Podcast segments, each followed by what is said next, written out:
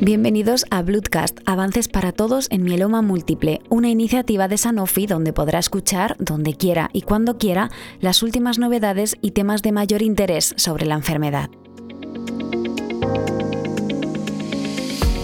En esta entrega hablamos con la doctora Mercedes Gironela, hematóloga en el Hospital Valdebrón de Barcelona, dedicada al estudio y tratamiento de gammapatías monoclonales, quien nos da una aproximación sobre las recomendaciones terapéuticas de las nuevas guías de tratamiento de mieloma múltiple. Hola a todos. Mi intención es repasar brevemente el manejo del mieloma múltiple en recaída basándome en las guías europeas de tratamiento publicadas en febrero de 2021, pero sin olvidar hacer referencia a guías publicadas a nivel nacional que podemos tener más cercanas. El mieloma múltiple es una neoplasia de células plasmáticas y la segunda neoplasia hematológica en frecuencia. Así pues, es común encontrar pacientes con mieloma en la consulta del hematólogo. Es una de las enfermedades hematológicas que más han mejorado su pronóstico y supervivencia en los últimos años, sobre todo desde la estandarización del trasplante autólogo en pacientes jóvenes y de la aparición e incorporación de nuevos fármacos, los que han conseguido mejorar el control de la enfermedad con un buen perfil de toxicidad. Pero pese a los avances, solamente entre un 10-15% de los pacientes con mieloma alcanza una supervivencia similar a la de la población general, aunque antes casi era nadie.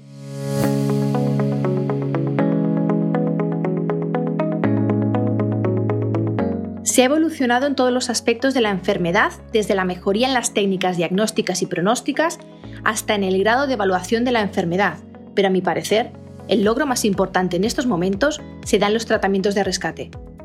Gracias a la amplia oferta, aunque siempre queremos más, nuestros pacientes pueden ser tratados con esquemas óptimos tras haber fallado una primera terapia.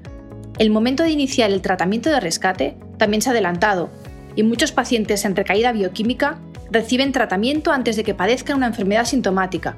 sobre todo si cumplen el criterio conocido como progresión significativa de la paraproteína o se consideran pacientes con mieloma agresivo o de alto riesgo.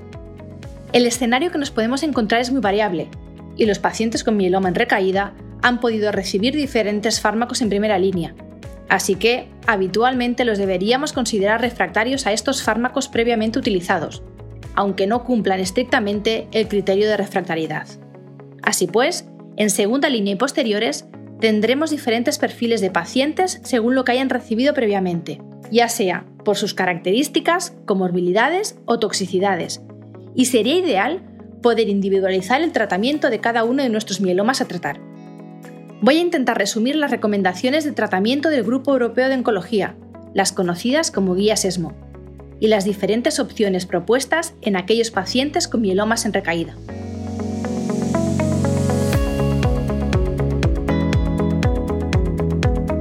Aunque en primera línea sigue vigente la pregunta y la decisión de tratamiento según si el paciente es candidato o no candidato a trasplante de progenitores hematopoyéticos, por suerte, son pocos los pacientes que recaen tras un trasplante autólogo y que por edad o comorbilidades se pueda plantear otro. Pero esto no evita que debería ser uno de los tratamientos a plantearse en pacientes jóvenes. De los pocos datos que tenemos sobre un segundo trasplante, además, sin tener en cuenta la posibilidad de mantenimiento por segundo trasplante, esta alternativa podría alargar la supervivencia libre de progresión de 11 a 19 meses, pero ninguno de los casos parece mayor de 2 años, y en comparaciones con tratamientos continuos parece no tener beneficio. No hay muchos trabajos que contesten la pregunta de si hacer o no segundo trasplante y cuándo, pero el panel de expertos considera apropiada esta alternativa en aquellos pacientes recaídos tras 18 meses del primer trasplante o bien a los 36 meses, si el paciente ha recibido tratamiento de mantenimiento con lenalidomida, a lo que yo añado, y es opinión personal, que me parece poco tiempo. Estos pacientes con recaídas tan precoces deberían considerarse de alto riesgo. Tampoco queda clara cuál es la mejor inducción antes del segundo trasplante, pero estudios retrospectivos indican que no sería óptimo repetir la misma. El mieloma múltiple tiene un pico de incidencia a partir de los 70 años, y estamos hablando de recaídas, así que Habitualmente, los pacientes están más deteriorados por culpa de la enfermedad o toxicidades de los tratamientos previamente recibidos. Entonces, la mayoría de pacientes que se presenten en la consulta con mieloma en recaída no van a ser considerados candidatos a un segundo trasplante. En el momento de valorar las opciones de tratamiento de rescate, se debería considerar la sensibilidad o no que el paciente haya podido tener a un tratamiento previo,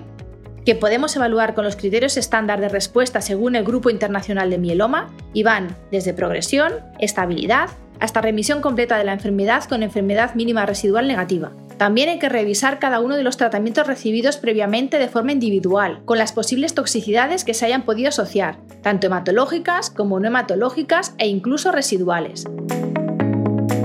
Podrían existir combinaciones de rescate con perfiles de toxicidad similares a los recibidos en primera línea, que por lo tanto se deberían evitar y aunque parece lógico, a veces con la necesidad de querer tratar y controlar la enfermedad, se nos olvida.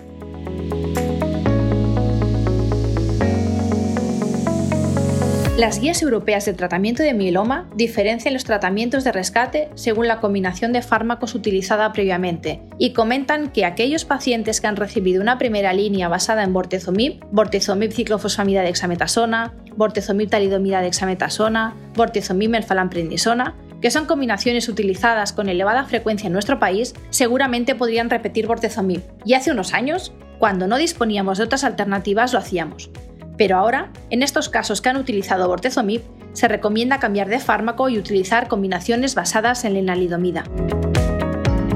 Todas las combinaciones con lenalidomida que se proponen en las guías europeas se han mostrado superiores al estándar de tratamiento de rescate de hace unos años, que era el doblete de fármacos conocido como lenadexa, lenalidomida y dexametasona dosis bajas, que en el mejor de los casos nos ofrecen pacientes en recaída una supervivencia libre de progresión de entre 15 y 18 meses y una supervivencia global no superior a los 40 meses. Así que este esquema se debería considerar como tratamiento infraóptimo, aunque podría ser una opción, por ejemplo, en pacientes frágiles. Hay numerosos ensayos randomizados y además con largo tiempo de seguimiento que han analizado diferentes opciones farmacológicas asociadas con lenalidomida, los llamados tripletes con lenalidomida, que sin poder decir cuál es mejor, porque no están comparados entre sí y los grupos de pacientes no tienen exactamente las mismas características, sí coinciden en que en todos los tripletes los resultados son superiores a la combinación con lenalidomida y dexametasona, tanto en supervivencia libre de progresión como en supervivencia global, por lo que las vemos y aparecen en las guías europeas como mejores opciones de tratamiento en pacientes que no la han recibido previamente. En nuestro país, las opciones de rescate disponibles basadas en lenalidomida son KRD con carfilzomib y DRD, en este caso combinada con daratumumab.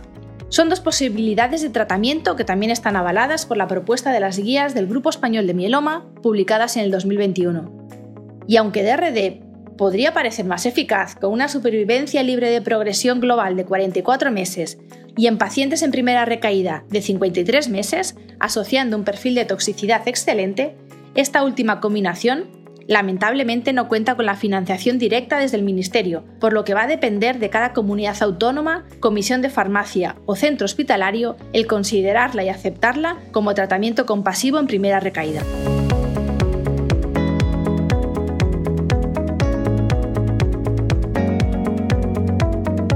Los tiempos avanzan y el tratamiento del mieloma también, Así que cada vez son más los pacientes que vamos a encontrar en nuestra consulta y han recibido tratamiento de primera línea con lenalidomida hasta progresión o toxicidad, y por lo tanto deben considerarse refractarios a las mismas en las líneas de rescate, que probablemente en unos años van a ser la mayoría de nuestros pacientes, porque puntualizaría que empiezan a haber también recomendaciones y trabajos que apoyan la idea de que pacientes en tratamiento de mantenimiento con dosis bajas de lenalidomida también deben ser considerados refractarios. En los casos de pacientes refractarios a lena, las recomendaciones centran el tratamiento de rescate en los inhibidores del proteasoma, bortezomib o carfilzomib,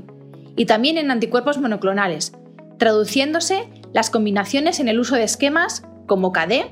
carfilzomib dexadosis altas o DVD, daratumumab, bortezomib, dexametasona, los que han demostrado ser altamente eficaces en trabajos donde se comparan directamente con bortezomib dexametasona. Hay que recordar que si bien los resultados de los trabajos son buenos o muy buenos, ya que probablemente cambiaron el paradigma del tratamiento de rescate, en estos esquemas solamente hay representado un 40% de pacientes refractarios a la enalidomida, y los resultados de eficacia en estos casos no superan los 10 meses de supervivencia libre de progresión. Por suerte hay más opciones, porque aquellos pacientes que han sido tratados con lena también pueden ser rescatados con combinaciones basadas en pomalidomida, como PVD, poma combinada con bortezomib y dexametasona, que ofrece respuestas de hasta 17,8 meses en aquellos pacientes que han recibido únicamente una línea de tratamiento. Otra posibilidad es combinar calfizomib con un anticuerpo monoclonal anti-CD38, que a mi parecer se convertirá en el estándar de tratamiento de rescate, sobre todo en pacientes refractarios a lenalidomida y expuestos a bortezomib, tal y como puntualiza la guía del Grupo Español de Mieloma. Estas combinaciones ofrecen unas altas tasas globales de respuestas en pacientes refractarios a lenalidomida, considerados hasta ahora pacientes con pocas opciones de tratamiento.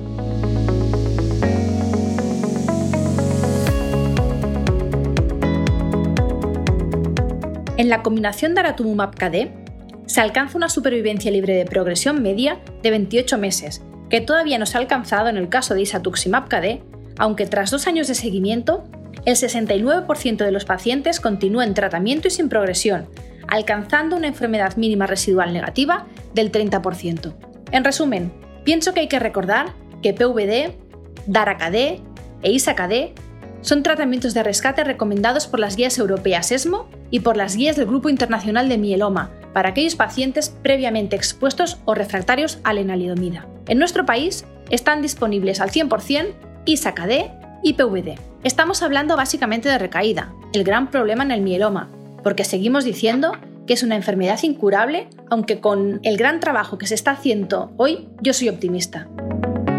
También me gustaría hacer la reflexión de que tendremos que ver en un tiempo el impacto que va a tener sobre líneas de rescate el tratamiento en primera línea con anticuerpos monoclonales. Volvamos al paciente con mieloma típico, el que va recayendo, cada vez con periodos más cortos de control de la enfermedad, y así progresivamente nos vamos a encontrar que en pacientes con más de dos líneas previas el escenario es todavía mucho más variable, aunque va cambiando en el tiempo gracias a la aparición de nuevas terapias. En este punto me gustaría destacar que aquellos pacientes pentarefractarios es decir, los que han fallado a dos inhibidores de proteosoma, dos IMIDs y anticuerpos monoclonales, tienen un pronóstico infausto, con una mediana de supervivencia de 5,6 meses. Pero pese a la mala situación de estos pacientes, las opciones de tratamiento en estas situaciones se están ampliando y en breve se podrá optar a belantamab mafodotin, selidexor, terapias dirigidas con CAR-T, anticuerpos biespecíficos o combinaciones de bortezomib con venetoclax en pacientes con la translocación 11-14. También, en algunos años, podremos optar a otras múltiples dianas en desarrollo. Seguro que al incorporar nuevas opciones al arsenal de tratamiento del mieloma, deberemos tener en cuenta los nuevos perfiles de toxicidad asociados a cada uno de ellos, aunque estoy convencida de que con el tiempo y práctica los manejaremos con la misma normalidad que, por ejemplo, ahora manejamos las citopenias por IMIDs o la neuropatía por bortezomib. Soy consciente de que el tratamiento del mieloma puede ser complicado, y más aún en la recaída,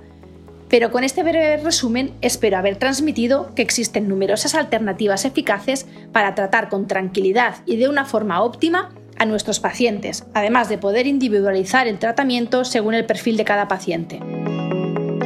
Os agradezco la confianza y me despido hasta la próxima.